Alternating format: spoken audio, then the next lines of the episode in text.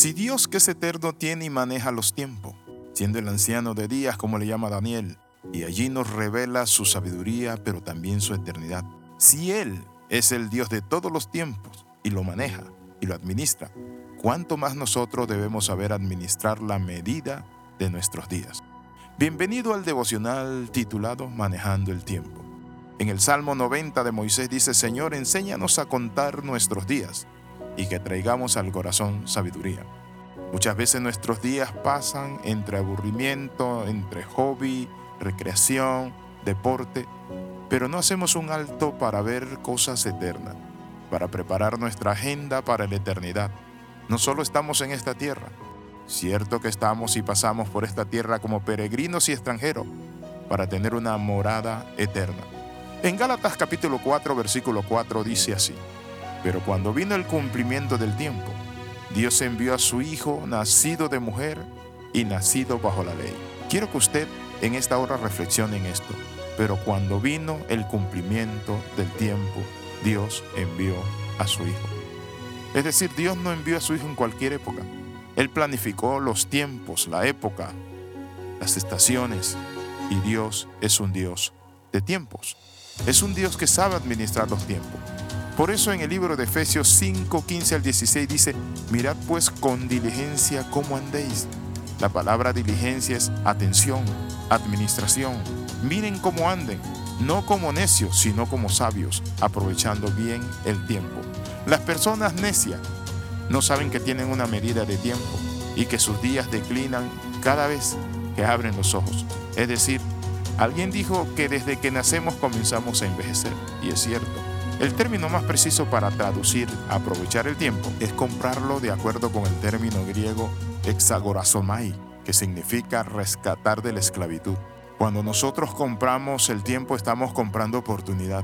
Y esta es una metáfora tomada de los comerciantes mercaderes que diligentemente observaban los tiempos y circunstancias para encontrar la mejor época para vender sus mercancías y productos, pero también para adquirir. Las personas sabias deben ser buenos administradores de su tiempo. Deben de estar a la casa de mejores oportunidades para crecer. Debemos estar dispuestos a invertir, ganar y sobre todo servir al Señor para avanzar a otro mejor nivel, tanto en lo espiritual, lo intelectual, lo laboral y social. La pregunta que le quiero hacer a usted es, ¿está usted aprovechando los tiempos para invertir, ganar, crecer? ¿Está usted invirtiendo el tiempo para buscar a Dios mientras puede ser hallado? Llamarle en tanto que está cercano. Como decíamos, el término de redimir el tiempo se refiere a rescatar de la esclavitud. Y en ese sentido hay mucho que decir respecto de aquellas cosas que tienden a esclavizarnos diariamente, de las que debemos liberarnos. Hay mucho desperdicio de tiempo en la televisión, en internet, en los juegos de azar, en los bares, en los celulares, en sentarse largas horas en un parque a vagabundear o durmiendo horas de horas, ya sea por hobby, por depresión o por pereza. A veces escucho a jóvenes que dicen, ay, qué pereza, no tengo nada que hacer. ¿Saben por qué lo decimos? Porque no estamos midiendo nuestro tiempo, no estamos aprovechando la oportunidad. Sáquele provecho a su tiempo, sea productivo en cada hora, en cada tiempo, piense, toma un lapicero. Debemos crear, debemos lanzarnos a innovar. Mira lo que dicen las escrituras de los que pierden el tiempo en dormir y dormir. Proverbios 6.9 dice así, perezoso, ¿cuándo te levantarás de tu sueño? Un poco de sueño, un poco de dormitar y cruzar por un poco las manos para reposar. Así vendrá tu necesidad como caminante y tu pobreza como hombre armado. Dios nos está invitando a aprovechar nuestro tiempo para producir, para ganar, idear, crear, para innovar. No podemos dejar que nuestro tiempo pase.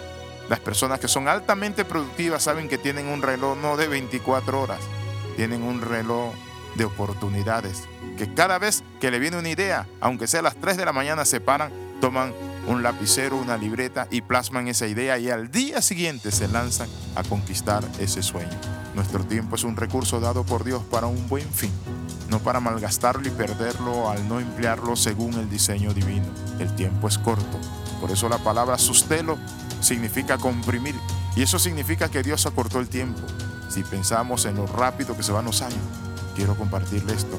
El tiempo es la medida más importante y que debemos retener, aprovechar y cuidar. Lipito Padre, en el nombre de Jesús oramos, oh Dios, pidiendo la sabiduría para administrar nuestros tiempos, para saber, oh Dios, aprovechar cada ocasión, estación, cada momento, cada instante.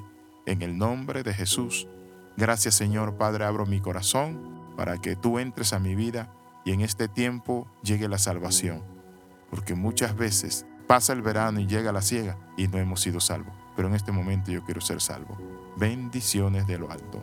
Escriba al más 502 42 45 60 89. Le saluda el capellán internacional Alexis Ramos. Recuerde las 13, comenta, comparte y crece con nosotros. Nos vemos.